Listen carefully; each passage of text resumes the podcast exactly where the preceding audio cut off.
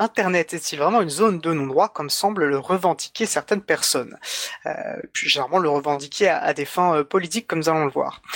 Je vais ouvrir une très courte parenthèse avant ça, puis sans vouloir m'étaler sur les détails de ma vie personnelle. Euh, mais lorsque j'ai repris mes études de droit en droit du numérique en, 2013, j'avais euh, deux références, deux sources principales d'informations. Next Impact d'à côté, en particulier les articles de Marc Ress et de Xavier Berne. Euh, C'était vraiment ma référence pour faire ma veille juridique, ma veille, enfin mon actualité sur le, les questions numériques. Et puis l'ouvrage Cyberdroit, le droit à l'épreuve de l'internet de Christiane Ferralschul, qui est un peu la bible de moi et de la plupart de mes camarades de classe. Donc c'est un grand plaisir que j'ai aujourd'hui et beaucoup de plaisir que j'accueille nos deux invités du jour pour discuter de, de notre sujet Internet est-il vraiment une zone de non-droit? Euh, donc, comme je vous le disais, voilà, c'est un argument qui est régulièrement invoqué par les adversaires des libertés en ligne, et euh, encore récemment d'ailleurs, et on va, je pense, arrêter un moment sur la, la loi Avia hein, contre les propos haineux, euh, où il était répété à nauseum que euh, bah, voilà, ce qui n'était pas toléré dans la rue n'avait pas sa place sur Internet. Et donc, pour discuter de cela, déconstruire ce sophisme, nous accueillons donc Christiane Ferral-Schul, avocate spécialisée du droit des nouvelles technologies et présidente du Conseil national du barreau, et Marc Rest, rédacteur en chef de l'Extrapact et habitué de l'antenne de Livre Vue. Alors déjà, Christiane Ferralchoul, euh, bonjour, merci d'avoir accepté notre invitation. Vous êtes, euh, vous êtes avec nous euh? Bonjour, absolument, je suis là, je suis bien là. Parfait. Est-ce que vous souhaitez compléter cette présentation succincte? Non, tout a été dit et en fait le, le cyberdroit permet de balayer très largement euh, beaucoup de, problèmes et j'ai trouvé que l'introduction était extrêmement intéressante et va permettre d'illustrer euh, très bien euh, la réponse à apporter qui est évidemment que nous ne sommes pas dans une zone de non-droit. On voit bien d'accord. Je pense qu'il y aura largement de quoi de quoi dire dans les 50 minutes, quarantaine de minutes à venir. Marc, Marc Ress, alors Marc Ress que, que je vais tutoyer puisqu'on a régulièrement l'habitude de, de, de, de, Tu es avec nous? Par téléphone, il me semble. Bonjour Christiane, bonjour Étienne. Salut Marc. Eh bien, je, je propose donc d'attaquer. Euh, bah, Christian Ziralchou, je, je euh, puisque vous êtes vraiment une spécialiste, comme on le disait, euh, euh, des questions du droit et d'Internet, peut-être une bonne première chose, c'est de se poser cette question comment le droit appréhende-t-il l'objet qu'est Internet C'est Internet juridiquement, si cette question fait sens d'ailleurs. Alors Internet, euh, si nous revenons à la définition, c'est un réseau de communication en ligne.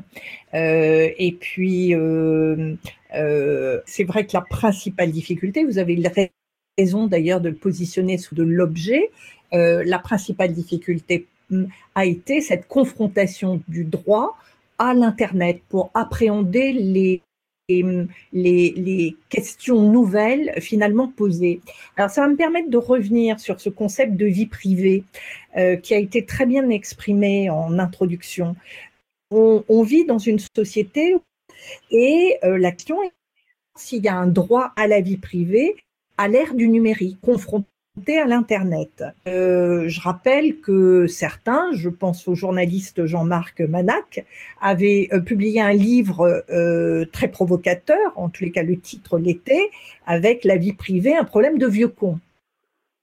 Donc la question était, est-ce que la vie privée a encore du sens? Alors on a parlé de Mark Zuckerberg et c'est une très bonne chose parce que lui prône une nouvelle norme sociale euh, il considère que les gens sont désormais à l'aise avec l'idée de partager plus d'informations différentes, plus ouvertes, avec plus d'internautes.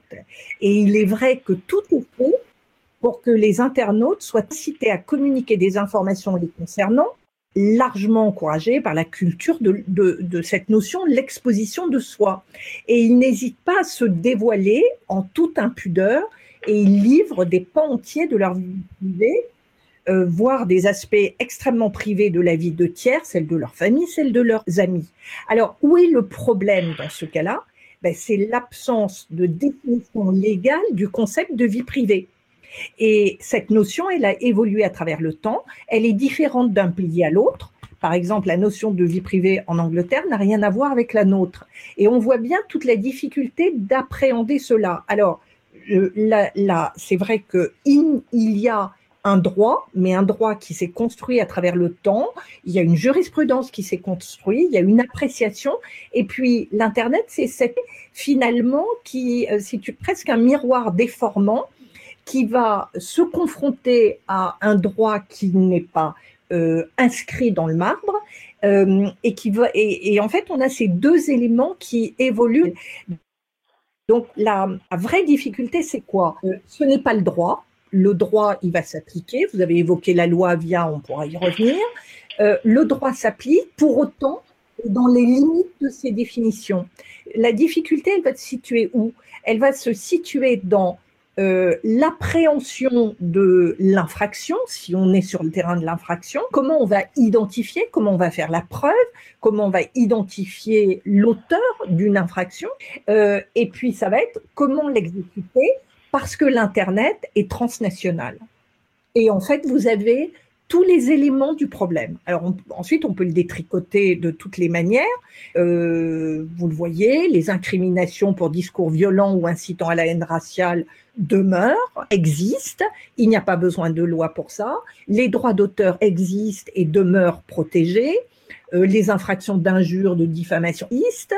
Euh, donc on, on, voit bien que permet euh, la difficulté, euh, c'est cette confrontation. Et lorsque le législateur décide de créer une loi, la difficulté par rapport à justement à l'Internet, ça va être l'évolution des questions posées par rapport à la capacité de légiférer. Et le meilleur exemple que je puisse vous donner, c'est la loi pour la confiance dans l'économie numérique de 2004.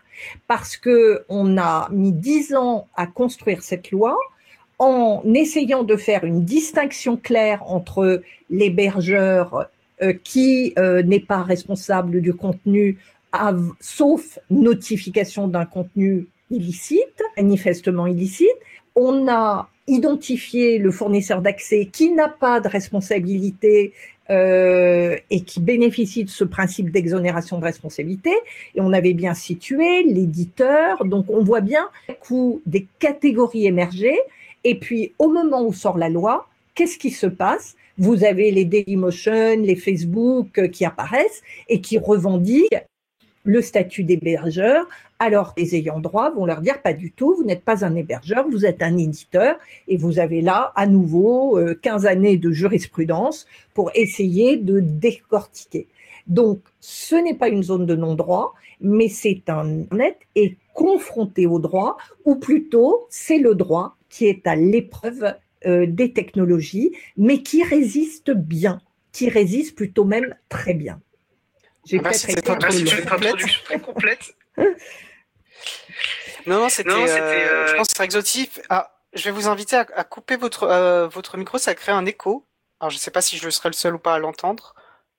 Voilà. Et, euh, et, ensuite, alors comme je vous le disais, voilà, on est sur Bumble et donc ça c'est euh, c'est problématique technique, voilà. Bon, mais on s'adapte à la situation. Non, je pense que c'était une introduction très complète. Ça a couvert, à mon avis, la plupart des choses qu'on va être amené à avoir, euh, notamment d'une part, ce que vous disiez. Bon, alors c'est sa spécificité, mais les règles qui s'appliquent dans la, notre vie quotidienne, les règles de responsabilité notamment, sont indifférentes à, à, aux outils qu'on va utiliser. Et si on est responsable, enfin c'est pas un espace qui échappe aux règles habituelles puisse-t-elle notamment légale de notre société, et, euh, et pose la question, peut-être qu'on verra si on peut en parler aussi, de ce qu'est une bonne loi, comment on crée de la loi, et normalement on pose des principes généraux indifféremment finalement de, bah, des spécificités techniques, des, des, des objets, enfin des médias utilisés. Euh, Marc, est-ce que tu souhaiterais, Marc Rest de Nextabac, donc rajouter à, à, à, ce propos, toi qui en plus un, quelqu'un euh, qui suit euh, depuis longtemps, c'est l'actualité du droit du, numérique, tu as pu voir ces évolutions et notamment, bah voilà, cette, cette idée qu'Internet serait une zone de non-droit et comment tout cela a évolué? D'abord, euh, merci Christiane pour, pour ce, large panorama qui est, qui est, jamais un exercice très facile. Euh, Qu'est-ce que je peux rajouter? Euh, Bon, déjà, lorsque j'entends euh, un parlementaire ou un représentant du gouvernement nous expliquer que le, le Internet est une zone de non-droit ou euh, qu'il faut des règles, etc., etc., bah, il y a deux solutions. Soit c'est de l'ignorance absolue, c'est-à-dire qu'ils euh, ne connaissent pas les textes en, vigueur, ce que je ne peux pas euh, imaginer. Soit euh, c'est une forme d'escroquerie mentale qui sert justement comme moteur pour justifier la remise à niveau ou la mise à niveau des textes, des textes en vigueur. Internet, Internet, oui, donc c'est un réseau de communication. juridiquement, techniquement, enfin, technico-juridiquement, on a des flux et on a du stock. Et il y a différents acteurs qui interviennent dans ce, cette drôle de scène qui nous passionne depuis des années. un émetteur, un récepteur, parfois, et souvent conjugué au pluriel, et puis des intermédiaires, des intermédiaires qui sont les fournisseurs d'accès pour gérer le flux, et l'hébergeur qui est là pour euh, gérer le stock. Et chacun va endosser dans ce, euh, cette distribution des rôles une casquette qui va lui être propre euh, avec des obligations spécifiques. Euh, et ça, c'est en vigueur depuis euh, notamment la nuit des temps, cette fameuse loi sur la confiance dans l'économie numérique de, de, 2004, qui est quand même un texte, un des textes ultra importants du secteur, que bouleverse aujourd'hui et la directive sur le droit d'auteur et la, loi Avia, qui est aujourd'hui auscultée par le Conseil constitutionnel. Donc Enfin, dire qu'Internet est une zone de non-droit, je m'étais amusé dans le, premier numéro du magazine avec Xavier Berne, mon collègue, à dresser une espèce de, panorama des, différents textes. Et je peux vous garantir qu'on a des dizaines et des dizaines et des dizaines de textes qui sont en vigueur pour gérer aussi bien des infractions ultra graves dans l'échelle normative sociale ou pénale euh, type pédopornographie, euh, lutte contre le terrorisme. Euh, on a des infractions dites de presse, qui sont des infractions venues de la bouche ou de, la plume, la diffamation, l'injure. on a des infractions qui, touchent au droit d'auteur, et, là, pour le coup, on a du monde au balcon, puisque c'est un sujet qui, mobilise de longue date les sociétés de gestion collective, les, sociétés de défense et les ayants droit au, sens large. Enfin bref, je, j'ai, à dire vrai, j'ai du mal à concevoir qu'il puisse exister euh, cette fameuse zone de non-droit. En fait, je, ne sais pas, euh, je ne sais pas si elle existe vraiment encore aujourd'hui, s'il y a des, des strates qui seraient euh, comme ça hors champ normatif. le droit a ceci de, d'intéressant que de pouvoir s'appliquer à des situations qui ne sont pas encore imaginées, qui n'ont pas encore été imaginées lors de la production de la norme. Et c'est peut-être ça aussi la, la qualité d'une bonne loi pourra le voir plus tard. Et euh, voilà, enfin, dès que j'entends cette expression, enfin, moi je saute de ma chaise, voire j'en tombe, parce que c'est vraiment faire preuve d'une mauvaise foi ou d'une ignorance crasse. Oui, cynisme, naïveté, finalement, pour faire à la chronique de Marie-Odile. Et c'est vrai que paradoxalement, on voit bien euh, cette injonction, enfin cette injonction, ce prétexte d'une zone de non-droit se traduit par, euh, paradoxalement ou pas, par un empilement de, de strates de loi. Euh, mais d'ailleurs, on peut se demander euh, comment ça se traduit. Alors déjà, ça va, tel que je le comprends de ce que vous avez pu me dire, Christelle Ferrachou et Macrez, ben, euh, finalement des lois supplémentaires qui vont faire une redondance, c'est-à-dire qu'en plus de la loi générale qui pourrait s'appliquer à des faits euh, faits en cause, par exemple de la diffamation, elle peut s'appliquer qu'elle soit passée par, par l'outil qui est Internet ou par un autre, une autre voie. Euh, mais alors peut-être pas dans le cas de la diffamation, mais des lois supplémentaires qui vont porter sur le même objet simplement parce que l'usage d'Internet va être présent, on va avoir une nouvelle loi. Euh, il me semble qu'on peut avoir des facteurs qu'Internet, l'usage d'Internet va pouvoir être considéré comme un facteur aggravant. On va avoir peut-être des peines plus lourdes. Et il me semble, il me semble qu'il y a voilà ce genre de, choses assez inquiétantes qui va créer peut-être une forme de criminalisation des usages d'Internet. Est-ce que je vais trop loin en disant ça, euh, euh Christian Feralchul par exemple? Non, euh, non, vous n'allez pas euh, trop loin. J'ai envie de dire que euh, la, logique aujourd'hui, la tendance évidente, c'est que euh, quand un parlementaire euh, voit un problème, il cherche une loi. or, nous sommes à l'intersection de plein de textes. Et c'est cet empilement de textes qui parfois brouille les messages et brouille l'analyse pourrait faire d'une situation. On a tous les textes, tous les fondamentaux. Vous remontez juste loi Godefroy, euh, vous avez tous les textes fondamentaux. Euh, tout à l'heure, je vous disais, la loi résiste plutôt bien. Mais vous constaterez que la loi résiste bien lorsqu'on est sur une notion de principe. Euh, je vais vous donner deux exemples. Le premier exemple, c'est celui de l'exception de copie privée. Vous savez que l'exception de copie privée, c'est la possibilité qui a été donnée à une personne de faire une copie d'un texte original et de pouvoir le euh, l'utiliser. Euh, mais ça a été pensé dans un environnement euh, analogique. Ça a été, il n'y a jamais aucune confusion possible entre l'original et la copie. Euh, et cela a résisté au fax, ça a résisté à la photocopie, il n'y avait pas de difficulté et il n'y avait jamais possible. Et puis, à un moment donné, on est passé dans l'environnement numérique. Et le problème, il vient de quoi? Il vient de, cette notion de clone qui apparaît à un moment donné et qui fait que l'original et le clone, eh bien, si on les mélange, c'est plus quel est l'original, on ne sait plus quelle est la copie. Alors, on a assisté à toute la jurisprudence sur le téléchargement. Et en fait, il a fallu là aussi 15 années de jurisprudence pour constater que le téléchargement est l'acte de copie qui est possible à partir du moment, bien sûr, où on copie sur un site légal, mais l'acte de copie est possible lorsque c'est pour une utilisation privée. Et pour déconnecter cet acte de téléchargement pour une utilisation propre, avec l'acte de communication qui va consister à repartager l'information avec euh, d'autres utilisateurs.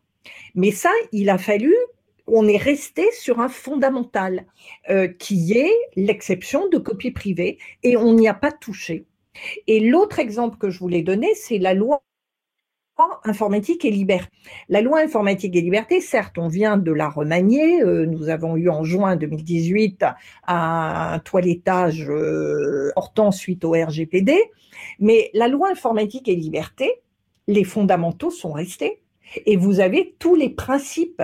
Et en fait, la Commission nationale informatique et liberté a fait quelque chose d'intéressant. C'est elle a créé les recommandations. Moi, j'ai mis très longtemps à comprendre qu'une recommandation, c'était pas une recommandation au sens euh, premier, et qu'une euh, ça force euh, d'autorité.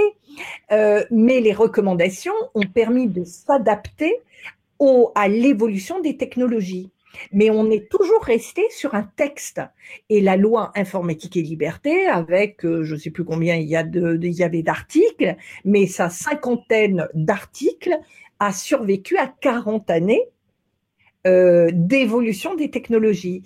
Et chaque fois, simplement, l'évolution de la technologie faisait qu'il y avait une recommandation, avec parfois suppression d'une recommandation pour en mettre une nouvelle, mais la dynamique a été constructive.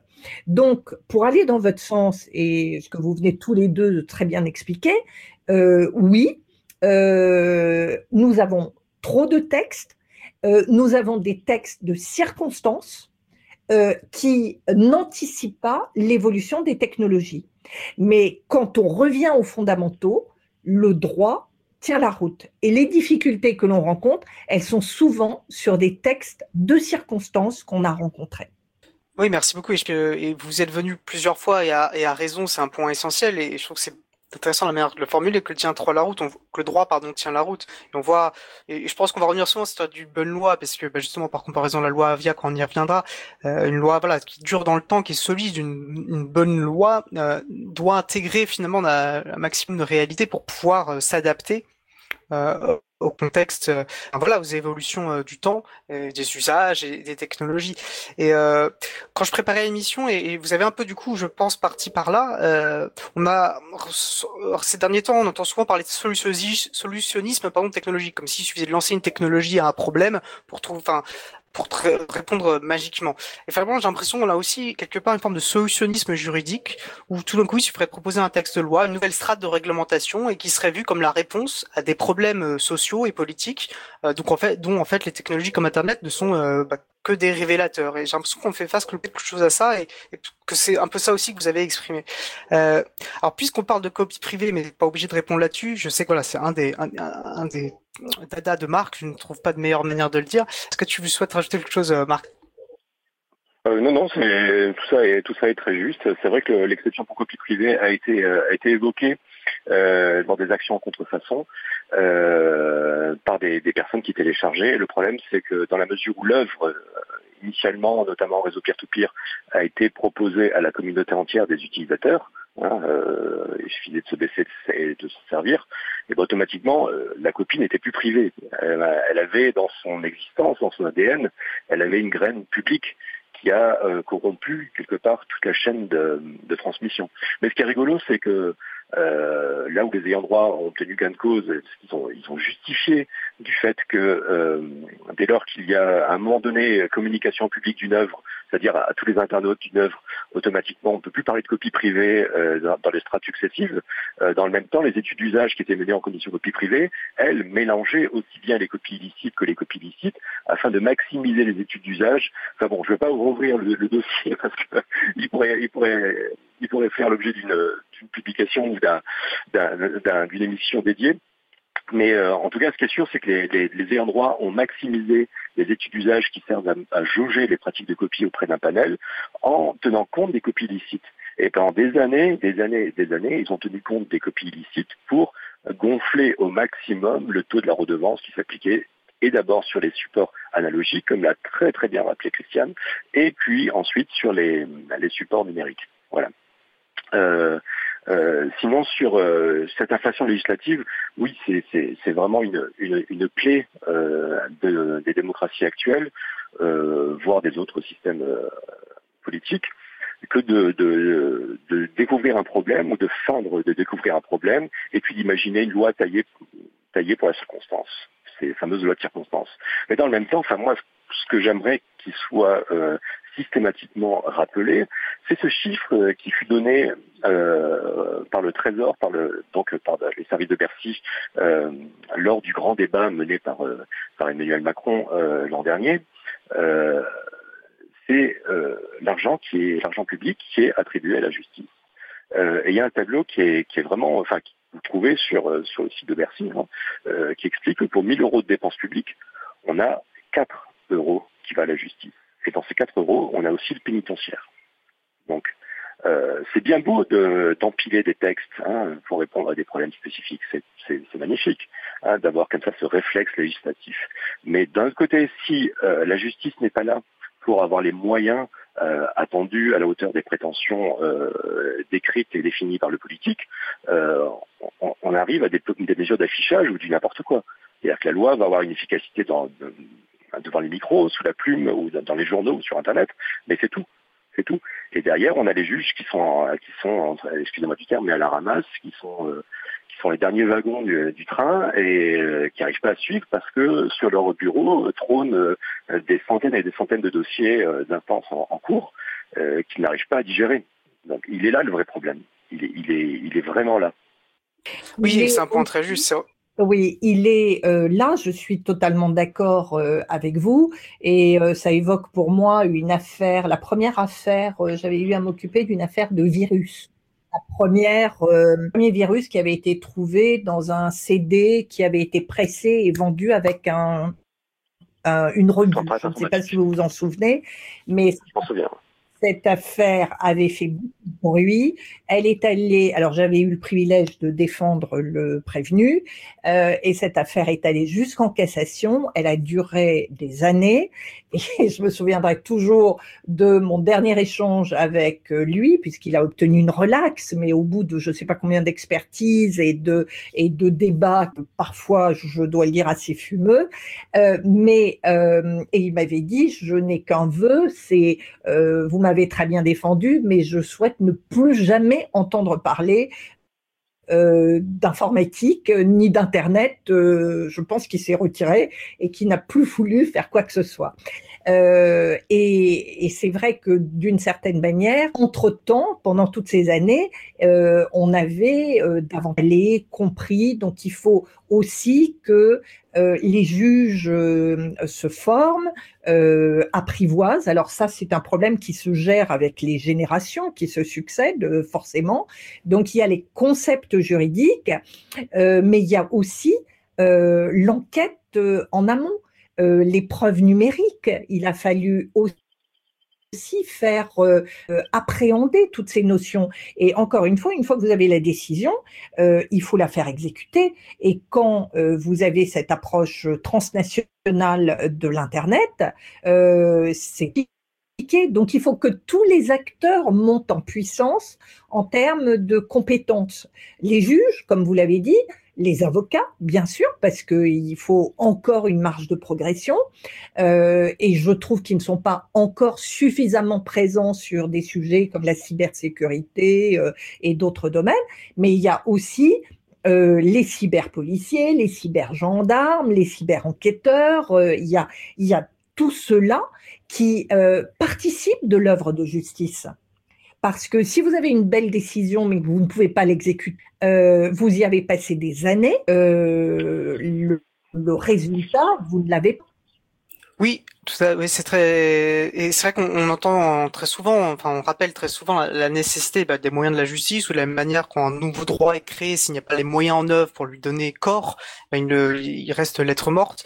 Euh, donc ça c'est chose très important et, je pense que ça resitue aussi euh, euh, la question euh, des, des, relations. Ça, tout ça s'inscrit dans des relations de pouvoir également. Alors, je fais, un, enfin je croise, je croise les choses qui ont été évoquées, mais je pense pour revenir sur un point qui était très important, euh, il me semble, c'est la responsabilité des intermédiaires techniques. Alors je fais un, un parallèle parce que ça, excusez-moi, je, je, bafouille beaucoup, je suis fatigué. Euh... Tiens, si tu veux, si tu veux, je peux te la, je peux te la résumer. Voilà, mais oui, parce qu'il faut parler de copie privée, voilà, justement. Donc il y a des, des enjeux économiques, des enjeux politiques, tout ça s'inscrit là-dedans. Et on voit, voilà, là où, plus, là où c'est le plus invoqué, ces zones de non-droit, là où ces arguments un peu fallacieux sont invoqués, on voit que c'est beaucoup sur les lois sécuritaires et sur le droit d'auteur, parce que tout ça s'inscrit, voilà, dans un contexte politique, euh, ce qui fait également que, voilà, c'est une notion d'actualité. Donc Marc, oui, je vais te, je vais te repasser le micro. Oui, ben, la responsabilité des intermédiaires techniques, euh, c'est une des pierres angulaires du droit du, numérique. Hein, euh. Quelle est l'idée? Euh, L'idée avait été évoquée après bien des années dans le cadre d'une directive en, de 2000 sur le commerce électronique et qui a été transposée en France en 2004 avec la fameuse loi sur la confiance avec les numériques. Euh, elle s'attache tout particulièrement à la question des hébergeurs. Les hébergeurs, qui sont-ils? Ce sont des acteurs euh, qui opèrent, euh, pas forcément à des fins financières, mais sont des acteurs qui opèrent et qui, qui vont stocker des, des informations, des contenus à la demande des internautes. Hein. et puis éventuellement, ces contenus vont être mis à, disposition des tiers.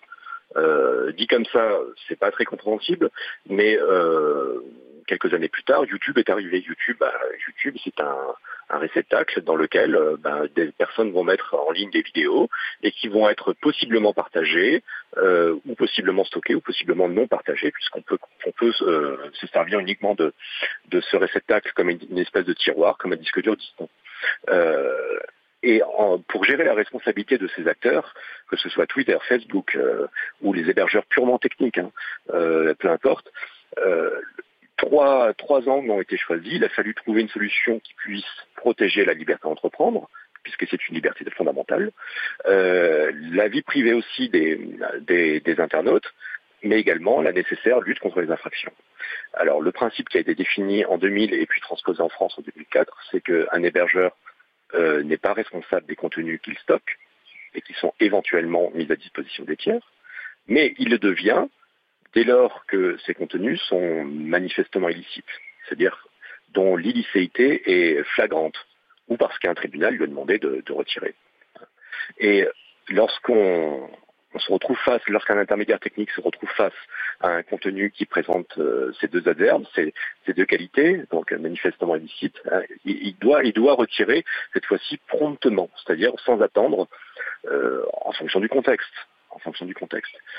Donc euh, voilà le, le, le, socle de responsabilité qui a été imaginé euh, dès le début. Euh, sauf que vous, vous, pensez bien que euh, ce régime-là n'a pas satisfait tout le monde. Et Christiane a rappelé très très justement euh, la problématique des ayants droit qui ont pesté contre ce régime. Pourquoi? Ben Parce que si, on va imaginer, si un, un, un site comme Flickr ou comme YouTube ou peu importe lequel, euh, héberge un contenu euh, sur lequel moi je revendique une paternité. Je contacte YouTube, je dis bah attendez, euh, cette vidéo qui a été mise en ligne par euh, Kevin Michu, en fait elle m'appartient, c'est mon c'est mon œuvre. Euh, le problème c'est que est-ce qu'on est bien face là face donc à une, à une, une violation manifeste euh, est-ce qu'on est facile, enfin, est-ce qu'on est manifestement euh, face à quelque chose d'illicite? Bah, Le problème, c'est que l'intermédiaire technique, il est intermédiaire technique. Il n'est pas spécialiste en droit d'auteur. Pour, pour être éligible à la protection du droit d'auteur, il faut que l'œuvre soit originale et surtout empreinte de la personnalité individuelle de celui qui se prétend être le, le père ou la mère. Et de cette difficulté, les ayants droit ont pesté parce que cela signifiait aussi pour eux que de devoir euh, adresser des notifications euh, extrêmement détaillées où il devait revendiquer euh, la paternité d'une œuvre, exposer moult, moult arguments pour pour inciter et, et, les YouTube et les Twitter et les Facebook et les Flickr et tout ce que vous voulez à retirer ces éléments-là. Et c'est pour ça qu'ils ont fait aussi pression d'abord en France et puis ensuite à l'échelle européenne pour que dans la directive sur le droit d'auteur a été adopté, ce fameux article 17 qui euh, industrialise le filtrage sur, les, bah, sur certaines plateformes afin de, de, régler cette, cette question euh, du manifestement illicite ou du, du retrait prompt. Euh, voilà, si, voilà, si dans quelques mots je devais définir ce, cette problématique, eh bien, voilà, ça serait, ça serait cela. Tu es parfait, Marc. Tu as, clarifié euh, mon, moment de confusion. Mais je pensais important de, de, de se tourner vers ça parce qu'on voit bien aussi l'importance de l'enjeu où il y a des droits complexes comme le droit d'auteur, mais il y en a d'autres. Et on va avoir cette tendance, il me semble, et ça va être le cas dans le droit d'auteur. On va le voir, je pense, après la pause, la, loi Lavia sur la liberté d'expression en elle-même, hein, sur de ce qu'est la liberté d'expression, de déléguer aussi l'application du droit à des entités privées en leur faisant porter une responsabilité euh, excessive. Alors, je, on va bientôt attaquer la pause, mais Christiane Ferralschul, je, je, pense que vous vouliez prendre la parole. Je vous laisse peut-être un dernier mot avant que nous fassions la pause. Euh, oui, merci. Euh, je pense que ce, les, toutes récentes explications mettent en exergue euh, le pouvoir des GAFA. De, ce sont ces acteurs euh, auxquels règle euh, le pouvoir régalien du juge. Euh, vous l'avez très bien dit, l'appréciation, elle doit se faire dans un contexte donné. En fait, quand vous évoquiez la justice tout à l'heure, qu'est-ce qui est important? Quel est le rôle de l'avocat? Ce n'est pas de dire le droit, ce n'est pas euh, de, euh, de faire rentrer une affaire sous une bannière juridique, d'expliquer un contexte et de mettre en relief le contexte de manière à voir comment la règle de droit va s'appliquer. Avec l'évolution des technologies, tout particulièrement avec cette dimension euh, à la fois euh, extraordinaire euh, et, et, parfois anxiogène euh, d'Internet, certains problèmes ont été ont, ont, finalement dépassé les limites qui avaient été imaginées par le rédacteur. Et la question a toujours été de voir euh, si ça résistait à cette évolution. Euh, mais ensuite, vous avez euh, la loi nationale confrontée euh, ben, au reste du monde. Et nous l'avons bien vu avec euh, des affaires comme Google Spain et autres, dans lesquelles on obtient bien une décision à un moment donné pour retirer des éléments qui causent grief à une personne au regard de sa vie privée, de ses données personnelles, et euh, en face euh, un acteur comme Google qui dit euh, moi je l'applique régionalement. Dans le reste du monde, ce que vous, juge local, vous avez décidé n'a pas vocation à s'appliquer ailleurs. Euh, et il a fallu, euh, bah, il a fallu euh, remonter au créneau, il a fallu que le RGPD s'en mêle, il a fallu cette contamination euh, positive d'une certaine manière de valeurs fondamentales pour que les données personnelles et donc la vie privée euh, prennent l'importance que ça a pris. Et ici encore, c'est par contamination euh, que l'on voit émerger des lois sur la vie privée un petit peu partout. Euh, et je pense que c'est l'occasion de souligner que la France a été moteur sur ce terrain-là. Et que si en 78, on a eu cette loi de principe qui a rappelé que l'informatique était au service de l'humain, et cette disposition existe encore dans cette formulation, et ensuite que vous pouvez transposer, puisqu'on ne parle plus d'informatique, le numérique, il est au service de l'humain, il ne doit jamais perdre cette dimension humaine. Mais je vous dis la même chose pour la justice. Je vous dis, la justice, on peut utiliser tous les outils technologiques et on voit bien que ça peut apporter, faciliter et autres, mais attention à la part d'humain. Et au moment où on rentre dans l'intelligence artificielle, dans l'utilisation des algorithmes, dans les risques des biais, eh on voit bien que de nouvelles questions se posent et que ce n'est pas une loi qui va régler ça. Euh, c'est euh, une prise de conscience collective avec des principes fondamentaux, comme par exemple la charte des principes euh, énoncés par le Conseil de l'Europe pour l'élaboration des algorithmes. C'est la notion de éthique by design ou éthique by default, comme le privacy by design et le privacy by default. Et on voit bien que l'éthique prend sa place dans le dispositif et va permettre d'organiser euh, l'utilisation bah, de l'Internet, mais il va falloir trouver des dénominateurs communs au niveau de la planète. Mario dit, dit très intéressant sur notre euh, salon web et je ne peux que être, euh, je ne peux que être d'accord. Et pour faire écho à ce que Mario dit mentionnait dans sa, dans sa chronique précédente, il a parlé, voilà, de ce code ISLO de, de l'ESIG. Et par rapport à ce que vous dites avec ce, respect que l'informatique ne doit pas servir à l'oppression des humains, euh, bah, je pense que le logiciel libre, justement, l'éthique du logiciel libre est une des réponses extrêmement importantes puisqu'elle replace finalement aussi un contrôle populaire, le contrôle humain sur la manière dont est développé le code informatique, comment on le développe, collectivement dans une approche de transparence, dans une approche en fait euh, démocratique. Et c'est vrai que c'est fondamental tout cela. Euh, et c'est passionnant, mais je vous propose quand même voilà de se s'oxygéner un peu, euh, s'oxygéner le cerveau avec un peu de musique. Nous allons donc faire une petite pause musicale. Euh, nous allons écouter Confluence par Cloud Kicker. On se retrouve juste après. Une belle journée à l'écoute de Cause Commune 93.1 FM, la voix des possibles. Cause Commune 93.1.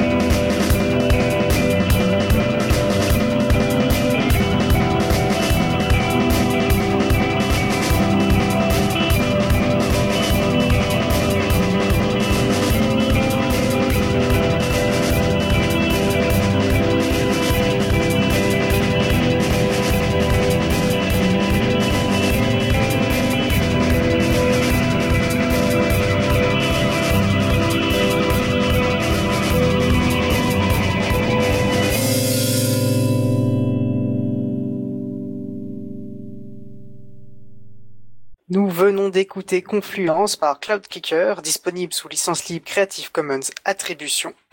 Vous écoutez l'émission Libre à vous sur Radio Cause Commune, la voix des possibles, 93.1 en Ile-de-France et partout ailleurs sur le site causecommune.fm. Je suis Étienne Gonu, en charge des affaires publiques pour l'April, et nous discutons avec Christiane Ferralchou, l'avocate spécialisée dans le droit des nouvelles technologies, et Marc Ress, rédacteur en chef de Next Impact, afin de voir qu'il y a justement qu'Internet n'est pas une zone de non-droit. Euh, de nombreuses références ont été euh, évoquées, voilà, la loi Godefrein de 88 sur la fraude informatique, euh, l'arrêt Google Spain, la loi informatique et liberté de 78, euh, 2004. Pour retrouver toutes ces références, nous mettrons ces références en ligne sur la, la page april.org, ne vous inquiétez pas. Euh, alors, on a souvent évoqué, moi j'aimerais bien qu'on parle un petit peu de la loi Avia. Alors, d'une part parce que c'est l'actualité hein, euh, l'actualité récente, hein, euh, une des rares lois passées dans l'urgence. Visiblement, il y avait urgence à passer cette loi contre, je cite, la, la haine en ligne, euh, et parce qu'elle est, je pense, extrêmement emblématique de ce qu'on a pu euh, euh, évoquer. Euh, Marc Ress, euh, donc en tant que journaliste, toi tu as suivi, tu as fait vraiment, tu as consacré beaucoup de temps à, décortiquer cette cette loi. Est-ce que tu pourrais, voilà, nous en donner le, le sel, s'il te plaît? Euh, oui, oui, ben, effectivement, c'est la première loi qui a été adoptée, euh, loi hors état, enfin hors euh, question Covid, qui a été adoptée durant l'état d'urgence, donc elle est assez symbolique, et euh, c'est sans doute, enfin un écho à la L7. Elle est, elle est aussi importante que la loi sur la confiance dans l'économie numérique de 2004. quand je dis important, ça ne veut pas dire qu'elle est très bien. Hein. Je, je, réserve mon, mon avis là-dessus. sur ce texte en question, quelle est l'idée euh, l'idée euh, serait que euh, Internet serait cette fameuse zone de non-droit et qu'il convient pour certaines infractions de prévoir un dispositif très particulier de retrait des contenus manifestement illicites, mais pas tous, pas tous, uniquement ceux qui ont, qui sont attraits à, notamment à l'injure raciale, la pour, pour handicap, euh, racisme en ligne, etc., etc. On a aussi l'apologie de terrorisme dedans, euh, la pédopornographie, mais également euh, l'accès des mineurs à la pornographie. Donc c'est assez bizarre comme, comme fourre-tout. L'idée de la loi Avia, quelle est-il Quelle est-elle? C'est, Elle est fixée à l'article 1. tout à l'heure, je vous ai dit que dans la loi de 2004, l'idée était de de laisser aux intermédiaires techniques, aux hébergeurs, euh, le soin de, de jauger le manifestement illicite d'un contenu euh, mis en ligne, à savoir que lorsque je notifie quelque chose à YouTube, euh, si ce quelque chose est manifestement illicite, YouTube doit le retirer promptement. Voilà l'idée. La loi Avia, elle corrige un petit peu ces adverbes. Elle dit que s'il y a des contenus qui se raccrochent à une espèce de liste noire, donc c'est la liste des infractions que je, que je vous ai mentionné tout à l'heure, à ce moment-là, l'hébergeur ne doit pas le retirer promptement. Hein, c'est pas ça. C'est qu'il doit le retirer en 24 heures. Et là, ça change tout. Ça change tout. Pourquoi? Parce qu'on va, on va laisser à Twitter, à Facebook, à YouTube, à Snapchat, à Instagram, à, des hébergeurs euh, techniques ou autres, euh, un délai de 24 heures pour euh, jauger le caractère manifestement illicite d'un contenu. et si ce caractère est avéré, il doit le retirer. Il doit impérativement le retirer. Le problème, vous l'imaginez assez facilement, c'est que un hébergeur, par définition, il se frotte à beaucoup, beaucoup, beaucoup d'internautes. Hein. Et donc, quand vous avez un acteur comme Twitter qui n'a pas du tout les mêmes moyens que Facebook, on n'est pas du tout sur la même planète euh, financière, euh, qui reçoit euh, donc des, des, des, tombereaux de notifications, eh bien, traiter en 24 heures ces contenus-là et surtout contextualiser les, les, contenus qui seraient manifestement illicites, eh bien, c'est extrêmement difficile. Et le problème, c'est que la loi Avia, a un effet couperé, c'est-à-dire que euh, si au bout de 24 heures plus une seconde, le contenu est toujours présent, eh bien un juge pourra décider de, euh, sanctionner cette, euh, cette plateforme à 250 000 euros multiplié par 5 lorsque c'est une personne morale, donc euh, 1,250 millions, euh, 1,250 millions, oui, d'amende euh, l'acteur qui n'aura pas retiré dans le délai imparti ses contenus. Et le problème, il est assez vite vu, c'est-à-dire que l'amende pour euh, défaut de retrait d'un contenu manifestement illicite, hein, elle n'a pas d'équivalent en cas de surcensure. C'est-à-dire que si Twitter retire euh, un contenu qui n'est pas finalement manifestement illicite, eh euh, il n'y a pas une amende similaire qui existe pour sanctionner cette atteinte à la liberté d'expression. Donc le problème et toute l'idée, tout, le moteur aussi, j'allais même dire la motivation, la stratégie qui a été développée par les instigateurs de ce texte, et je pense particulièrement à Laetitia Avia, ça a été de créer ce déséquilibre pour inciter à une, à une, espèce de nettoyage en profondeur des réseaux. Et le problème, c'est que, euh, je pense que Christiane Ferralchul nous pourra nous, le rappeler, c'est que la Cour européenne des droits de l'homme nous a longtemps expliqué que la liberté d'expression, c'est pas forcément que de parler des, des, des bisounours, des arcs-en-ciel et des petits oiseaux qui chantent. Hein, c'est c'est aussi euh, flirter avec des expressions presque outrageantes, euh, à la limite de la diffamation, à la limite de l'injure, parce que ben, le, le, monde est complexe le, euh, et l'humain est parfois énervé. Et, et, je crains vraiment des effets délétères, des effets délétères pour la liberté d'expression dans la, conception même de ce texte. Euh, parce que vous êtes justement. Euh. euh, merci. Je pense que Marc a dit beaucoup de choses et je le rejoins dans ce que ses explications. Je crois que en fait il n'y a pas de parallélisme qui existe entre la victime d'un propos qui va exiger le retrait et celui dont les propos est la victime du retrait abusif. En fait, il n'y a pas de chemin pour rétablir des propos qui auraient été anormalement euh, considérés comme euh, euh, haineux, abusifs ou autres. Euh, le parallélisme n'existe. Euh, il y a euh, pour nous un problème de le problème important, c'est celui de la délégation du pouvoir de censure à des organismes privés. Euh, à des plateformes. C'est quelque part l'annonciation pouvoir régalien du juge dans l'appréciation. L'appréciation, elle est compliquée. Elle nécessite un véritable euh, savoir-faire et c'est vrai que le montant de l'amende euh, peut être peut inciter à retirer plutôt qu'à aller regarder de plus près si réellement il y a une difficulté ou, ou pas. Euh, on est sur quelque chose qui est très fondamental dans un pays démocratique. C'est le contrôle de la liberté d'expression, une liberté fondamentale dont l'appréciation euh, ressort du seul pouvoir judiciaire normalement. Euh, donc ça me donne, euh, dans le contexte actuel, une acuité particulière à la solution qui a été apportée, parce que aujourd'hui, vous entendez partout parler de la souveraineté numérique nationale. Vous entendez partout parler de l'indispensable contrôle par les autorités étatiques des flux numériques. Et qu'est-ce qu'on constate?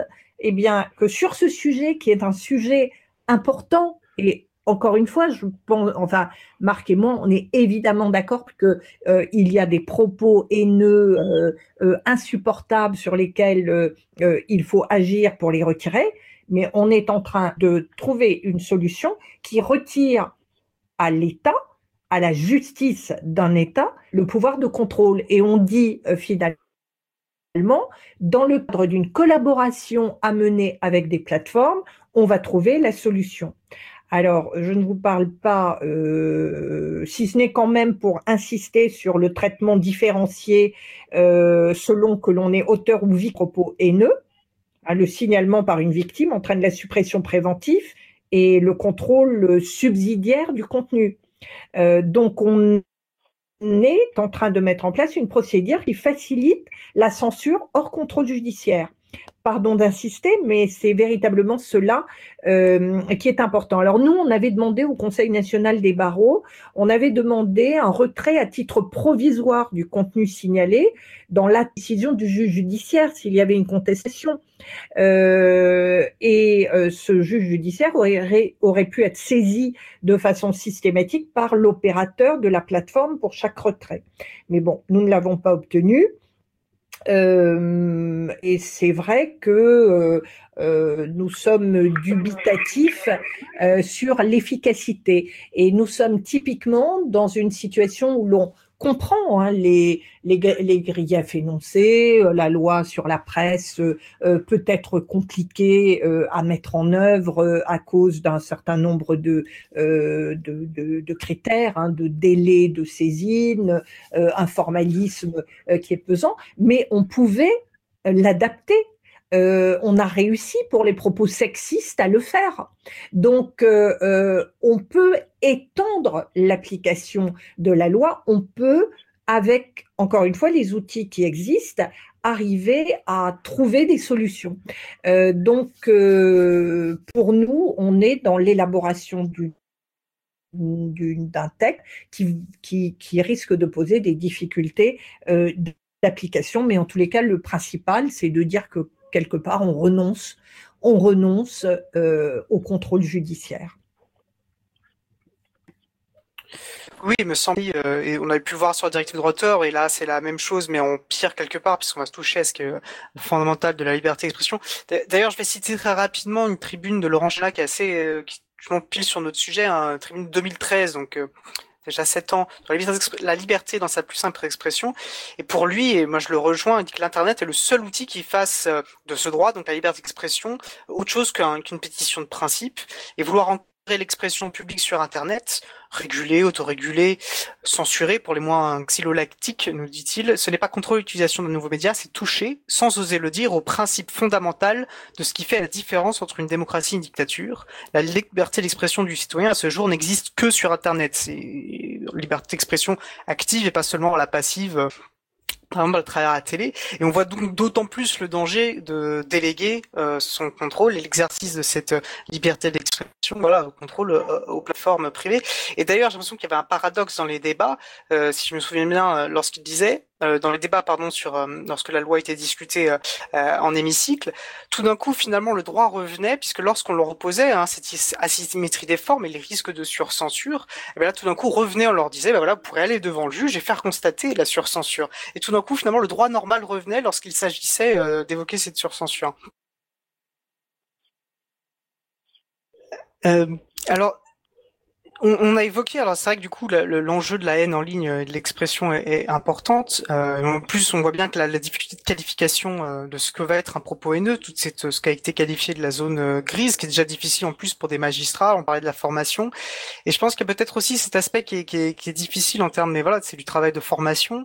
Euh, et je veux bien peut-être votre regard là-dessus également, de voir que excusez-moi, euh, on parlait de la formation, les moyens de justice pour euh, voilà pour contrecarrer ça. Et en même temps on a aussi est-ce que ça suffit? Est-ce qu'il suffit de donner plus de moyens aux magistrats? Parce qu'il y a aussi une réalité c'est que bah, tous ces propos haineux tous ces antagonismes qu'on observe en ligne toutes ces tensions ne sont en fait que le reflet peut-être développé euh, euh, parce que sur internet comme un comme un, comme une chambre d'écho. Mais en fait c'est aussi ça s'inscrit dans un contexte politique et, et, et on a peut-être tendance à un peu oublier ça. Et donc le moyen de la justice sont effectivement une réponse indispensable mais est-elle vraiment suffisante? Si on si on fait pas aussi ce travail de politique plus globale. après, après... Après là-dessus, enfin, on peut compter aussi sur l'effet des décisions, l'effet épouvantail des décisions. Lorsqu'on a une personne qui est, qui est condamnée euh, euh, publiquement euh, à une peine euh, à une peine juste et sévère pour des propos absolument abjects qui auraient été tenus en ligne. voilà, ça peut, ça peut également servir à, d'épouvantail et d'effets exemplaires au regard des, des autres qui seraient tentés. Enfin, voilà, ça, ça, le droit pénal a aussi cette vocation que de servir d'exemple, hein, de, faire, des peines exemplaires pour euh, pour inciter les autres à ne pas reproduire de, de, telles de telles choses. Mais là, avec la loi Avia, on n'est pas du tout dans cette dans cette stratégie. La stratégie, c'est comme l'expliquait euh, Christiane, c'est cette privatisation, cette délégation de services publics qui est confiée entre les mains euh, des acteurs du numérique. on parle des Gafa, mais peut-être d'autres aussi, hein, puisque c'est un décret qui viendra fixer le seuil d'activité au-delà duquel la loi Avia s'appliquer. Euh, et on ne sait pas encore ce, qu'est-ce que c'est ce, qu'est-ce que ce seuil d'activité. Euh, voilà, il y a une, il y a un flou là-dessus, et, euh, et on va déléguer à ces, à ces personnes-là le soin ben de, de, de, jouer au juge, jouer au juge, mais en 24 heures. jouer au juge en 24 heures, Un magistrat, c'est quelqu'un qui est le fruit d'une formation euh, solide, euh, faite de stages et de cours théoriques. C'est quelqu'un qui va ausculter les textes, qui va ausculter les dossiers et qui va surtout contextualiser. Hein, et il va décider, il va estimer que bah, là, non, on est dans les limites de la liberté d'expression. Euh, là, par contre, on a été au-delà. ici, bah, c'est de l'humour. Euh, je parle de l'humour parce que euh, l'OCLCTIC avait euh, l'Office central de la lutte contre la criminalité et technologie d'information, qui est une, une excroissance du ministère de qui est chargé de certaines infractions sur Internet, avait demandé un retrait administratif d'un tweet. or, il n'avait pas compris que ce tweet était humoristique. Et c'est finalement la personnalité qualifiée de la CNIL, qui s'appelle Alexandre Linden, qui l'avait remis dans le droit chemin. Et ce que je dis là, enfin, il, a, il a couché noir sur blanc sur, son rapport annuel. Je crois que c'était l'an dernier. Euh, voilà, enfin, la contextualisation, elle est importante. Elle est importante. On peut pas, on peut pas s'imaginer ou s'initier magistrat en deux secondes d'un claquement de doigts. Euh, il faut peser les pour et le contre. Et là, on a, on a des libertés qui sont en jeu. On a la, euh, on la dignité des personnes humaines à côté, on a la liberté d'expression, et il faut jouer des plateaux, il faut jouer de l'équilibre et savoir si euh, bah, il n'y a pas d'équilibre qui est manifeste. Et à ce moment-là, auquel cas, il faut euh, plaider pour cette cette suppression. et il faut que les personnes aussi qui qui tiennent ce genre de propos soient condamnées, et il faut qu'elles puissent être condamnables. Mais là, le choix qui a été fait par Laetitia Avia, cette délégation massive pour toutes euh, la plupart des infractions euh, liées à la, liberté d'expression, c'est, euh, pour moi, c'est une, erreur forte, si ce n'est, si ce n'est, si ce n'est tragique, tragique qui a été faite par le législateur. Et pour rappel, le texte est actuellement ausculté par le Conseil constitutionnel et on attend sa décision dans les jours à venir. Oui, décision qui sera extrêmement importante. Christian Ferralchou, je vous laisse peut-être le mot de la fin, parce que je vois qu'on arrive, euh, on arrive sur la fin de, du temps qui nous est alloué.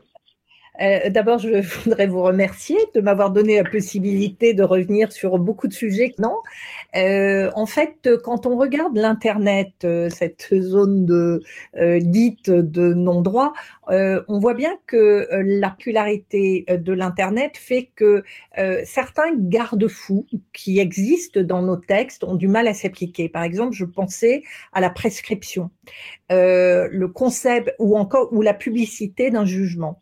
Euh, en fait, la publicité d'une décision de justice est une sanction. Moi, j'ai le souvenir d'avoir plaidé euh, pour ou contre euh, le fait que la décision qui allait être rendue serait publiée ou pas. Aujourd'hui, ça n'a plus de sens parce que le jugement est public. Le jugement, il est à la dimension de la planète. Et, et on voit bien que la particularité de l'Internet, c'est euh, que finalement une situation préjudiciable euh, peut être préjudiciable pour la victime, elle peut aussi dépasser la sanction qui va être prononcée parce que euh, on va avoir les vidéos braquées, on voit bien que lorsqu'on parle de la justice médiatique qui se fait en marge, on a à la fois les projecteurs sur ce qui se passe à l'intérieur du, tribunal et euh, sur les réseaux. On voit bien que cette notion de euh, justice est tentaculaire et, euh, et, et, que cette mémoire d'éléphant de l'Internet fait que ben, le préjudice n'est pas réparable, n'est jamais réparable. Et en vous écoutant tout à l'heure, je me suis souvenu que j'avais eu un débat euh, avec euh, une, euh, journaliste qui était beaucoup sur euh, la liberté d'expression à un moment où moi je rappelais que il y avait des fondamentaux dans la justice et notamment le respect du contradictoire, le secret professionnel. Il y a des valeurs qui existent et qui, pour conduire à une justice sereine nécessite que tout ne soit pas euh, déballé sur euh, Internet. Et c'était en lien avec, euh, vous savez, ce rapport qui avait été rendu public par, est-ce que je me trompe, Kenneth Starr, qui était le procureur de Bill Clinton au moment de toute cette histoire, et où son rapport avait été diffusé sur Internet, et où finalement il y avait pas eu de débat contradictoire, on ne savait pas où allait cette affaire. Et donc, euh, tout ça pour vous dire que euh, l'Internet, tout est euh, géant tout est et, euh, la difficulté est d'arriver à tout canaliser. Et dans cette espèce de, de, euh, de, de boucle gigantesque, il y a, euh, et je terminerai par là, euh, des concepts qui naissent, qui n'ont pas besoin de loi. On va parler du logiciel libre puisque nous sommes euh, euh, sur, sur ce concept. le concept de partage c'est né de cette inspiration mutualiste communautaire qui s'est développée avec ce concept. Et en fait, euh, vous le savez, il y a ces deux notions de gratuité et de liberté, euh, mais en fait, sur quoi s'appuie le logiciel euh, libre Sur la notion de propriété à l'envers? Euh, en fait, euh, euh, quand vous analysez de quoi on parle, la caractéristique principale, elle réside dans une liberté encadrée. C'est à un moment donné un auteur qui n'a pas renoncé au droit né de, de la création qui va dire c'est parce que je détiens ce droit que je décide que l'utilisation en sera libre il ne pourrait pas le faire autrement.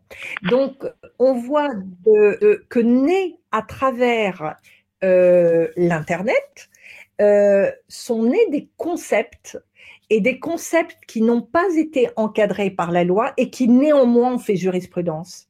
Euh, et j'en reviens à ce que j'ai déjà évoqué, à savoir que ce qui est important, c'est la prise de conscience de l'individu, du possible et de tout ce qu'on peut faire avec l'Internet, que ce n'est pas euh, parce que euh, c'est un champ illimité que le droit n'a pas vocation à s'y appliquer. Il peut être compliqué de l'exercer, mais il ne faut pas renoncer à l'exercer. Et c'est ce code de la route, d'une certaine manière, qui fait que les principes d'éthique, euh, toutes ces notions qui émergent, euh, bah, permettent de cadrer les comportements. Et c'est la collectivité, c'est euh, cette approche communautaire qui permet de réguler. Pour le logiciel libre, on y est bien arrivé. Pour le reste, on peut y arriver. Question de volonté, question de détermination, question de conscience, de conscience individuelle et collective. Merci, c'était passionnant et euh, ça méritait largement euh, de prendre ce temps et conclure exactement où je voulais conclure que la liberté se pense collectivement aussi. Écoutez, merci beaucoup Christiane Ferralchul, merci beaucoup Marc Rez pour cet échange passionnant sur un sujet extrêmement vaste mais euh, néanmoins indispensable politiquement. Bah, je vous souhaite une excellente fin de journée et merci encore d'être intervenu sur Libre à vous. Merci beaucoup. Merci, bonsoir à Marc, merci à vous et bonne soirée. Christiane.